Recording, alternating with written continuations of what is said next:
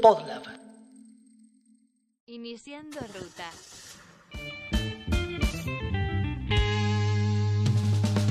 Nuestro régimen laboral, tal como lo conocemos, tiene sus raíces en el gobierno peronista de la década de 1970. Desde entonces, la dictadura primero, el menemismo y la alianza después atacaron los derechos e instituciones que establecía, buscando ir hacia una mayor flexibilización del sistema laboral y un menor peso del sindicalismo. Durante el kirchnerismo se retomaron algunos mecanismos como la negociación paritaria entre sindicatos y patronales. Desde 2016, el gobierno de Cambiemos buscó volver sobre propuestas de reformas laborales que incrementan la precariedad de los puestos de trabajo en el país con la excusa de modernizar las instituciones y facilitar la contratación y despido de los empleados, es decir, lo mismo que se propuso la flexibilización laboral del menemismo y la alianza. Pero, ¿qué podemos aprender de las reformas laborales de los 90? ¿Por qué hoy una fracción de la sociedad insiste en el mismo camino? ¿Qué ventajas y problemas tiene? ¿Y qué reforma laboral realmente necesitamos? Para debatir todo esto, hoy vamos a conversar con Jorge Duarte, periodista especializado en asuntos laborales y gremiales. Soy Martín Calos. Soy Ana Clara Escurra Mariani. No siempre el camino más rápido es el mejor para llegar a destino. Esto es Recalculando, un podcast para pensar cuál es la mejor ruta para las políticas públicas en Argentina. Recalculando. ¿Qué alcances podría tener la reforma laboral que vamos a estar discutiendo en los próximos meses? Que ya se empezó a discutir, pero que otra vez vuelve con fuerza, suponemos un poco, porque se viene el, momento electoral y la fuerza se va a ir hacia ese lado, ¿no? ¿A quiénes alcanza? Porque entendemos que no a todos, a todos los trabajadores eh, les alcanza. Por un lado, se supone que va a incorporar, o es lo que quisieran, la buena intención, incorporar a todos los trabajadores que no están registrados. Pero ¿qué pasa con aquellos que no están en los convenios colectivos de trabajo, digamos, ¿no? ¿Qué, qué es lo que esta ley vendría a proponerles o no? Bueno, la vieja receta que propone la reforma laboral es la de bajar cargas patronales para incentivar la regularización del trabajo, la registración, algo que también tuvo siempre eh, créditos muy limitados. Por lo general nunca cumplió grandes objetivos. Ahora, lo que sí viene a hacer es a institucionalizar eh, un avance del capital sobre el trabajo, eso está claro, ¿no? A aumentar ritmos de producción, a avanzar sobre la regulación de la jornada de trabajo, los tiempos muertos, los descansos, incluso quizás el punto más eh, que, generó más controversia y, el más polémico de todos es esto de que el propio trabajador se financie su propia indemnización. ¿no? Eh, me parece que viene por ese lado, el sentido de la reforma laboral va por ese lado y sin dudas que es una reforma laboral que como vos decís es acotada porque tenés un tercio de los trabajadores en negro a los que muy probablemente no les llegue nada de todo esto, un 10% de desocupación siendo... Eh, teniendo una mirada beneplácita del mercado de trabajo seguramente es un poco más entonces prácticamente está abarcando el 50% de los ocupados que son los que mejores condiciones tienen. O sea, los otros ya tienen las condiciones muy deterioradas. Y ahí también te agrego ¿no? la, precarización laboral que excede eh, el, hecho de estar o no con laburo. ¿no? Puedes tener laburo y además de cobrar un salario que no te garantiza estar arriba de la línea de pobreza, además las condiciones de trabajo se han deteriorado mucho. La flexibilización laboral de los, de los 90 ¿no? apuntó mucho, por algo se, se dijo flexibilización, ¿no? apuntó a flexibilizar, y esto era lo que se notaba después en las negociaciones paritarias, hasta que hasta ese momento quizás tenían como primera cuestión siempre, bueno, la negociación del salario, quizás después que otro beneficio extra el sindicato daba a sus afiliados y afiliadas. Pero a partir de las reformas de los 90, eh, lo primero que surge es cómo se asigna el tiempo de trabajo. Eso empieza a aparecer en las negociaciones. El poli, la, la polifunción dentro del trabajo, que digo, la extensión de la jornada, la intensificación de la jornada e incluso el desguace de la estructura de la jornada laboral. Poder trabajar ya no cinco días a la semana y dos descansos, cinco y medio, dos descansos, sino tres días sí, dos no, dos sí, tres no. Y eso que implicaba entonces también entrar en, turnos rotativos donde empezás a trabajar hasta los fines de semana o de noche.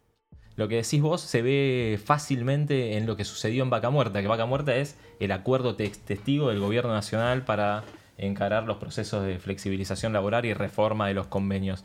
Eh, ahí el sindicato de petroleros aceptó una serie de condiciones a cambio de que las inversiones para eh, el tratamiento de eh, los del petróleo no tradicional, digamos, de, la energía del fracking, claro, de energía no convencional, no se vayan, ¿no? Para retener las inversiones de vaca muerta.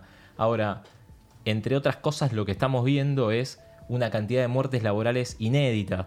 Eh, el sindicato además aceptó firmar una adenda que le prohíbe hacer paro.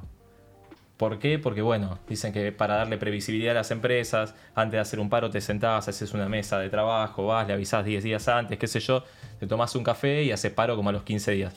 Eh, y lo que está sucediendo es que en la práctica hay una cantidad de paros enormes porque los petroleros ven que se mueren sus compañeros y entre otras cosas porque flexibilizaron las condiciones de seguridad e higiene que necesitaban los petroleros para ir a esos pozos y más o menos resguardarse de no morirse en el trabajo. Eh, y eso también es la flexibilización laboral, ¿no? Eh, las condiciones de empleo, seguridad e higiene, porque la otra mirada es la que tiene que ver con la ART, que es la, otra reforma que siempre todos los gobiernos lanzan eh, en este sentido para eh, fundamentalmente tratar de que se baje la litigiosidad del mercado de trabajo. Ahora, nunca esa, digamos, esa, esa mirada nunca está puesta en mejorar las condiciones de seguridad e higiene de los trabajadores, siempre está puesta en o trabar el acceso a la justicia o dificultar el acceso a eh, las comisiones médicas, siempre en alguna traba burocrática para que vos no llegues al litigio, pero nunca en prevenir los riesgos de trabajo, los accidentes de trabajo. Reformas laborales ha habido muchas. En particular en los 90, ¿no? Ah, fueron las famosas búsquedas de flexibilización laboral, de modernizar estos institutos, este sistema, este régimen laboral. La pregunta un poco es, bueno, ¿qué se buscaba en estas reformas laborales, Jorge? Lo que suele pasar con las reformas laborales que es eh, el intento de alguna de los componentes del mercado de trabajo de cambiar la relación de fuerzas, digamos, ¿no? Cuando el capital siente que tiene la relación de fuerza suficiente para poder flexibilizar el empleo, lanzan la reforma laboral. No es casual que haya eh, sido impulsada en los 90 en el gobierno de la Alianza y que ahora vuelva la palabra reforma laboral prácticamente apenas asumido el gobierno de Cambiemos. Eh, y suele enfriarse o suele llamarse de otra manera cuando el trabajo gana, gana impulso en esa, eh, en esa disputa, digamos, ¿no? Por eso hay momentos donde se perdió la negociación colectiva, pero la relación de fuerzas dio para eh, poder recuperarla. Vos hablabas de que se interrumpió la negociación colectiva y hoy se vuelve a discutir de paritarias. Normalmente cuando se habla de reforma laboral tiene un componente muy cargado ideológico, digamos, ¿no? cuando hablamos de reforma laboral todos nos significamos más o menos lo mismo. Nunca pensamos una reforma laboral para garantizar más derechos, para poner eh, otro régimen de licencia que sea más beneficioso. Pensamos en reforma laboral para flexibilizar las condiciones de trabajo, que suele ser una de las premisas que prácticamente todos los gobiernos de tendencia más bien liberal utilizan para eh, proponer la generación de empleo. Ahora bien, esto sucede, digamos, en la práctica por lo general hay reformas laborales y no suele haber generación de empleo, ¿no? Ese es eh, el gran mito del mercado de trabajo. Se pide reforma laboral para que haya más empleo, pero por lo general se genera más empleo cuando la reforma laboral no se gesta y no se legisla. Ahí, de todas formas, a ver, yo vuelvo sobre por qué en los 90, ¿no? Reinsistir con eso. Y está bien, partíamos de un mundo que estaba más globalizado y que estaba globalizándose en forma cada vez más acelerada, ¿no?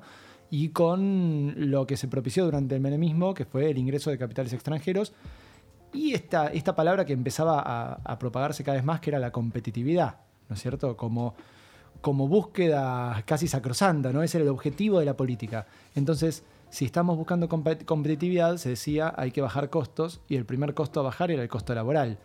Un poco tiene, claramente tiene que, tiene que ir por ahí el tema de la reforma, buscar bajar costos. Y la pregunta es si bajar esos costos no implica también bajar derechos. Sí, a mí me gustaría retomar esto que vos decías, ¿no? Discursivamente siempre se vuelve a hablar de la reforma laboral, ¿no? Y hoy discutíamos un poco cuando estábamos armando este, este episodio del día de hoy, decíamos, bueno, siempre se habla desde un colchón discursivo, desde un cierto imaginario, donde siempre el costo es laboral y es una reforma cuando en realidad se tendría que decir que es un recorte de derechos, ¿no? Porque reforma es un poco un eufemismo eh, y que incluso eh, habla como de un, beneficio universal que no es tal, ¿no? No existe nunca en este tipo de, de reformas que se proponen, de recortes de derechos, un beneficio que sea universal. Es curioso, pero si uno mira la historia argentina reciente, no te digo que hagamos un repaso de, larga data, en los 90 y bueno, hasta fines eh, de los 90, principios del 2000, reforma laboral tras reforma laboral, lo único que sucedió en el mercado de trabajo fue destrucción de empleo eh, y también destrucción de salario, porque ese es otro mito del mercado de trabajo. Pierdo salario a cambio de conseguir más empleo. Bueno, en los 90 quedó claro que perdías empleo y además perdías salario, digamos, no, no había una sin la otra. Y sin embargo, cuando las condiciones de trabajo fueron más rígidas, ahí por 2004, 2005, 2006, se crearon casi 3 millones de trabajos. O sea, eh, la premisa no cumple su objetivo final, esto de reformo el mercado laboral para conseguir más empleo. Por lo general, todo lo contrario, hay un número que siempre lo da Carlos Tomada, que quien fuera ministro de Trabajo por 12 años, que más allá de eh, las distintas opiniones que cada uno puede tener sobre su paso en la gestión, es un tipo que algo sabe de mercado de trabajo, y retoma unos números de la OIT y hace un repaso de 103 reformas laborales que se hicieron en el mundo en diferentes países y muestra como resultado que en ninguna se creó empleo después de esa reforma. Lo que sí 103. sucedió, 103. Y lo que sí sucedió es que en, en nombre de la reforma laboral se pierden decenas de derechos laborales. Bueno, pero ahí entonces, insisto, yo creo que el- el- un poco el deterioro laboral se con mucha claridad desde el pico del 74, que es un pico en términos de empleo, de salario real, de distribución del ingreso, y que después, oleada tras oleada, ¿no?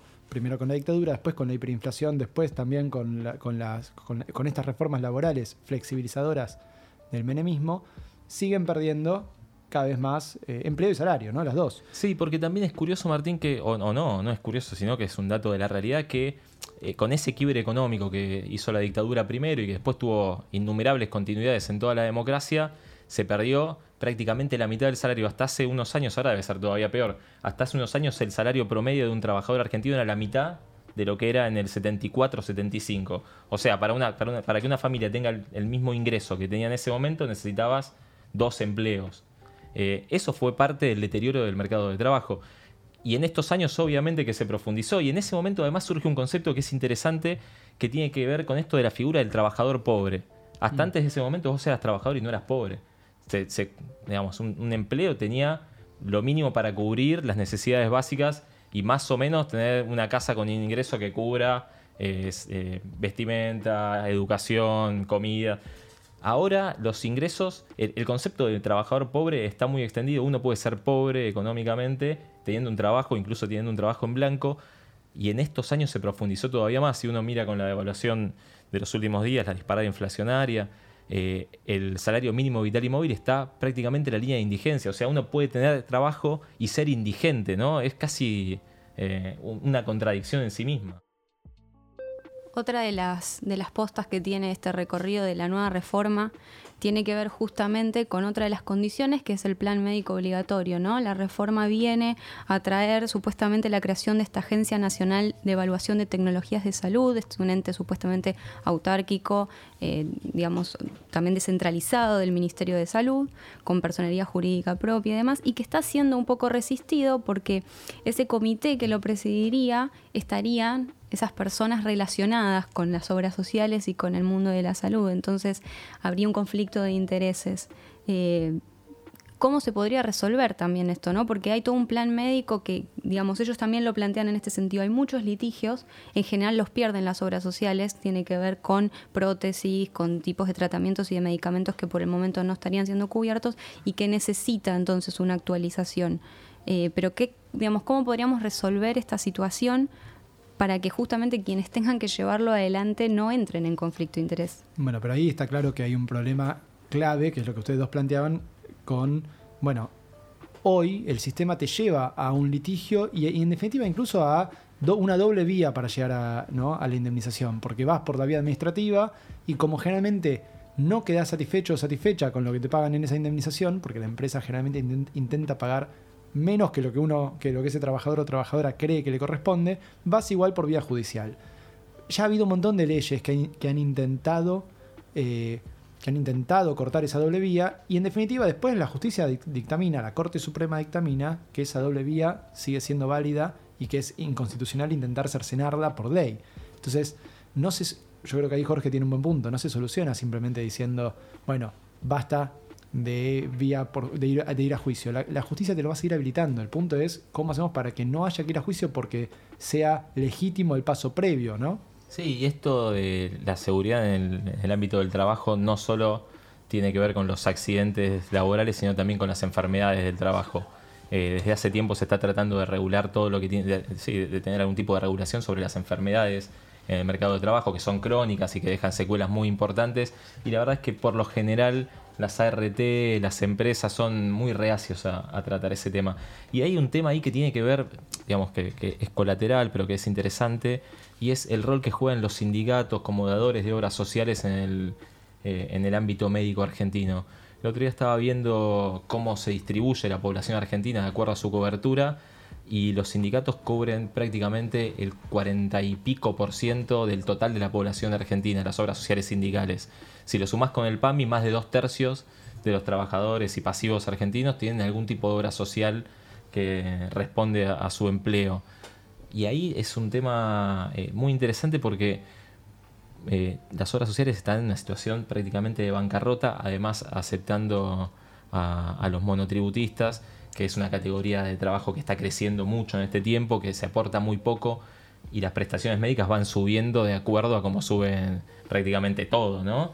Entonces, la fragilidad de, las cuentas de las obras sociales llevan a que, por ejemplo, gran parte de, los, eh, de las actividades tengan las prestaciones prácticamente cortadas en todo el conurbano bonaerense, ¿no? Y que uno, como residente del conurbano, tenga que venir a atenderse a Capital con todos los problemas que eso lleva, mucho más si está en una situación de, comparecencia, digamos.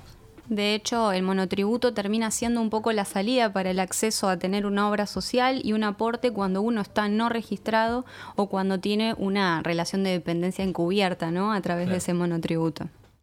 Lo interesante es que está claro que igual el sistema laboral hoy que tiene un montón de problemas, ¿no? O sea, además de esto de la judicialización, e incluso esto, pensándolo de las dos maneras, la falta de previsibilidad para la empresa que despidió y no sabe si por dos años no le pueden hacer un juicio por alguna razón, crea justificado o no ese despido. Y del otro lado, el, trabajador que, a ver, más allá de que ha perdido, los trabajadores han perdido empleo, han perdido salario real, los trabajadores que también no saben si van a cumplir con los derechos y no van a tener que recurrir a una vía judicial para cumplirlos, los problemas con las obras sociales, los problemas con un sistema que está fragmentado, porque no tenemos una sola ley que rija todo el sistema laboral. Tenemos al menos cuatro, ¿no? Porque tenemos todos los regímenes especiales y un montón de gente que queda fuera de todos esos regímenes. Yo digo eso y pienso, ¿no? ¿Qué otros problemas, qué problemas tiene hoy el, sistema laboral que, tengamos que pensar y que sean urgentes. Bueno, muchos, ¿no? El sistema, el mercado de trabajo, como prácticamente todos los mercados, es un mercado de disputa constante. La economía colaborativa que se instaló tan fuertemente en los últimos años es otro terreno de disputa y que lleva atenciones al mercado de trabajo y que si querés hasta reedita la vieja discusión entre apocalípticos e integrados con la, con la tecnología, entre aquellos que rechazan de plano todo lo que tenga que ver con las aplicaciones y la economía colaborativa, y aquellos que piensan que más bien va hacia un camino de, regulación como el resto del mercado de trabajo en un tiempo más bien prudente. Eh, y eso obviamente genera tensión, ¿no? Digamos, no es casual el problema de los taxistas con Uber, el problema de los motoqueros con Rappi o Globo, o los que, no sé, eh, los problemas de los aeronáuticos con la low cost. Son parte de las los nuevos desafíos que te implica el mercado de trabajo. Ahora bien, yo tiendo a pensar que más que liberalizar el resto del mercado de trabajo, el mercado de trabajo lo que va a hacer es regular todas esas situaciones de eh, economía colaborativa, por decirlo de alguna manera, fraude laboral, por decirlo de otra. Eh, pero está claro que para eso se necesita una mirada del Estado, ¿no? Y hoy la mirada del Estado es más bien tendiente a, liberalizar el resto de las relaciones laborales más que a regular las condiciones precarias que tienen los trabajadores de esas actividades.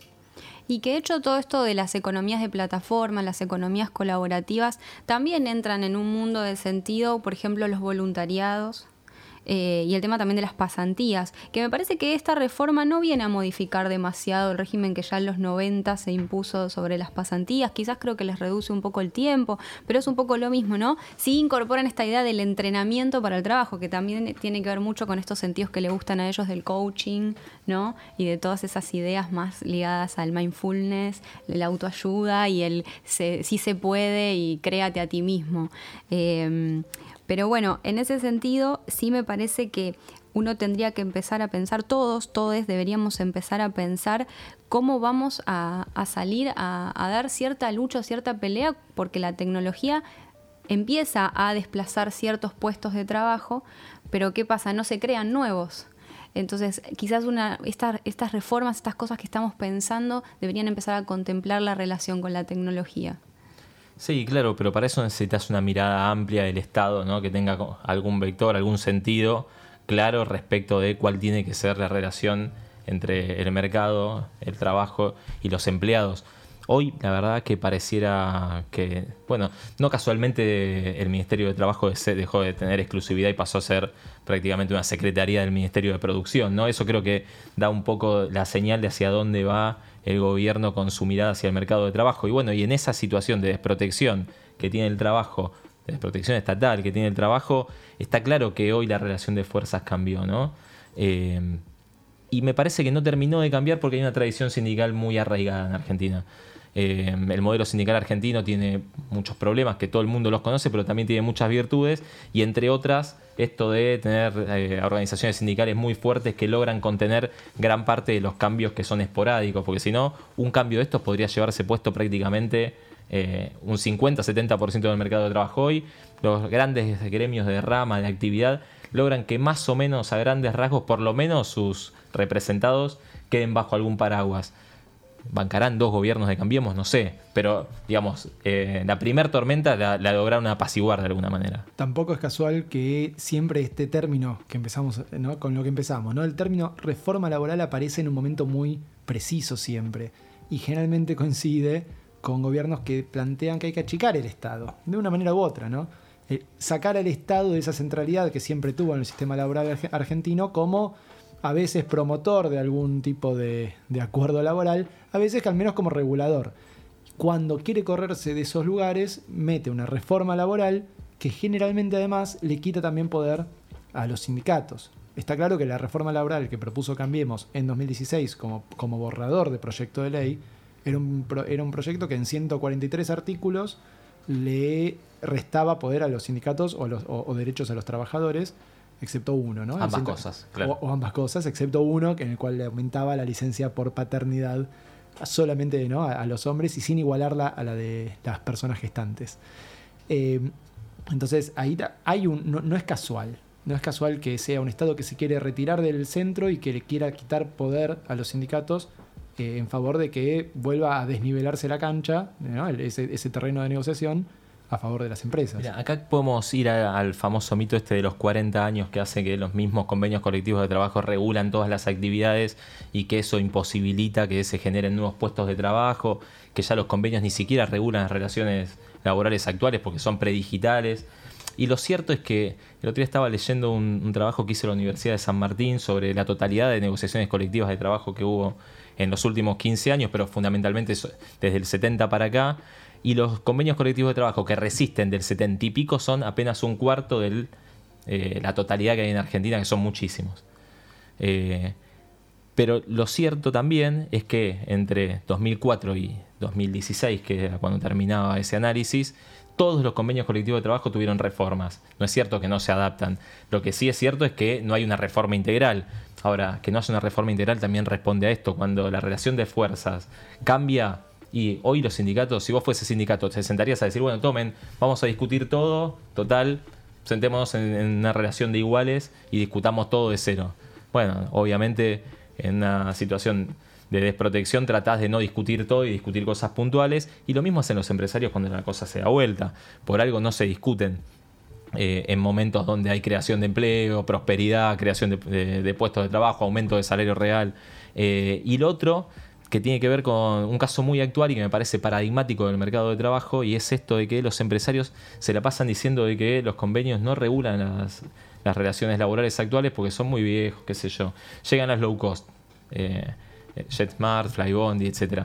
Tienen que regular el trabajo de los tripulantes de cabina, los pilotos. ¿Qué hacen? Eligen el convenio colectivo de trabajo de comercio. ¿De cuándo es? 1973 los aeronavegantes, solo para citarte uno de los casos, firmaron con Andes, Avianca, Aerolíneas Argentinas, Austral, todos convenios colectivos 2014, 2015, 2016 y 2017. Eh, absolutamente reciente, que contemplan todas las particularidades que tiene que tener un tripulante de cabina para, eh, para eh, los, los aviones que se manejan en la actualidad. Sin embargo, eligen uno de 1973 de otra actividad. ¿Por qué? Porque en realidad no quieren convenios colectivos de trabajo actualizados. Quieren convenios colectivos de trabajo baratos. Y el de comercio es el más barato y el más flexible, ¿no? Me parece que es un caso muy claro de cómo se maneja el mercado de trabajo si no hay una regulación. Porque ¿qué es lo que sucede? Que bueno, que en realidad eh, el Ministerio de Trabajo, Ministerio de Producción y Trabajo alienta eso, entonces no lo regula. Pero me parece que es un caso paradigmático. Recalculando. Podríamos entonces preguntarnos, los tres que estamos acá charlando, hacia dónde vamos, ¿no? Eh, ¿Cómo sería la reforma laboral que ustedes harían? O por lo menos, ¿qué cosas no, no querrían dejar afuera? Eh, repasaría todo lo que tiene que ver con accidentes laborales y muertes laborales, ¿no? Fundamentalmente en la prevención, me parece que es un caso que está muy silenciado, pero que es muy importante. De hecho, hay un muerto en Argentina cada 20 horas por un accidente de trabajo. Es un número que es, casi aberrante, te diría. ¿Un muerto cada 20 horas? Sí, por un accidente de trabajo. La mayoría que, que, tienen alguna manera de prevenirse, ¿no? Eh, en eso también impacta la gran cantidad de trabajo en negro, sin ningún tipo de registración y sin ningún tipo de control. Eh, eso por un lado, y después lo primero que haría es que se cumplan las cuestiones, las, cuestiones vigentes, que el salario mínimo vital y no móvil cumpla con todos los requisitos que tiene que cumplir para cubrir las necesidades básicas de un trabajador y su familia, que eh, se regulen las plataformas de economía colaborativa en el sentido de que haya una relación de dependencia, que los trabajadores cuenten con los derechos que tienen que tener todos los trabajadores. Eh, y me parece que con eso, digamos, eh, habría un equilibrio en el mercado de trabajo como para poder pensar en una creación, un salario que alcance como más o menos vivir, que la gente no, tenga un trabajo y sea pobre, digamos, ¿no? Esto que hablábamos, que no tenga un trabajo y sea indigente, eh, y que se pueda pensar en una Argentina con otro tipo de distribución del ingreso. Ahí yo, es mi vicio de economista, ¿no? Pero pienso, si nosotros entendemos que esta, estos pedidos de reforma, esta demanda de reforma laboral que, a tanto parece, aparece como necesario ¿no? en esta sociedad, es un requisito del capital, de una demanda de las empresas. Y tiene mucho que ver con estas nuevas formas de trabajo que proliferan en el mundo. Entonces uno dice, bueno, podemos de alguna manera rechazar que estas formas existen, estas economías de plataforma, de economía colaborativa o como las querramos llamar. Podemos simplemente decir, bueno, regulémoslas para que sean lo mismo que ya existe, en la misma, el mismo tipo de empleo que tuvimos hasta ahora, o hay que abrir nuevas variantes y permitir que, con todos los derechos laborales que correspondan, porque no vamos a eh, tener diferencias entre trabajadores según para qué empresa trabajen o si se conectan por internet o no, pero que eh, tengan algún tipo de flexibilidad en torno a la contratación, en torno al tiempo de trabajo, algo así, ¿nos serviría? ¿Serviría para eh, adaptar a esta competitividad mundial que estamos viviendo hoy en día? Bueno, seguramente se va hacia eso, ¿no? Hay que ver cómo termina esta tensión que está generándose en el mercado de trabajo. Seguramente se va hacia eso. Ahora, en el medio lo que no se puede resignar son derechos laborales, me parece cobertura social, una, obra social para el trabajador y su familia. Eh, seguramente se va hacia otro tipo de contratación, con algunas otras características, eh, quizás con menos regulación probablemente pero en el medio creo que lo que no se puede eh, resignar son derechos laborales.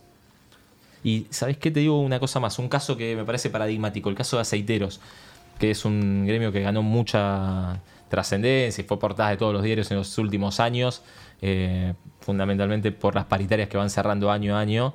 Y ellos utilizan una fórmula vieja que quedó caduca, que no se utiliza más en el mercado, que tiene que ver con calcular cuánto sería el salario mínimo de acuerdo a la Constitución Nacional para que un trabajador pueda llegar eh, a cumplir todo lo que la Constitución dice que tiene que cumplir con un salario mínimo vital y móvil. ¿Quién, Solamente cumple ese salario Nadie. Justamente ellos son noticia porque logran año a año que eh, el acuerdo salarial de la actividad más o menos esté en esa línea con, una, eh, con un cálculo que van haciendo ellos todos los años y hacen que así tengan el salario básico más alto de, del mercado de trabajo pero me parece que es un caso para seguir porque es un modo de negociación distinta. Está bien que está en una actividad muy particular, muy beneficiada, si querés, por el modelo económico, pero me parece que eh, es, si querés, una particularidad para seguir en el mercado de trabajo.